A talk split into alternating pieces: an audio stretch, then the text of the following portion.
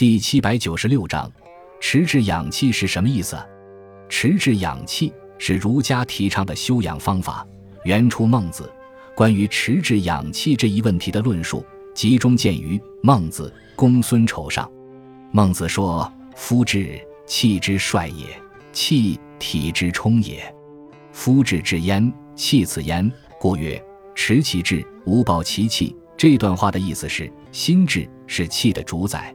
而气则支持着人的身体，心智是最为重要的，而气为其次。所以说，掌握了心智，就不会令气出现什么问题。这表达了持志为首要、养气为根本的意义内涵。孟子还说：“无善养，无浩然之气。”孟子所言的气，指的是一种博大高深的精神状态和人格境界，其含义包括当今所言的气质，但是比普通的气质要更为高远。是一种难以具体形容的概念。孟子在向弟子解答何谓浩然之气时说：“难言也。其为气也，至大至刚，以直养而无害，则色于天地之间。其为气也，配义于道。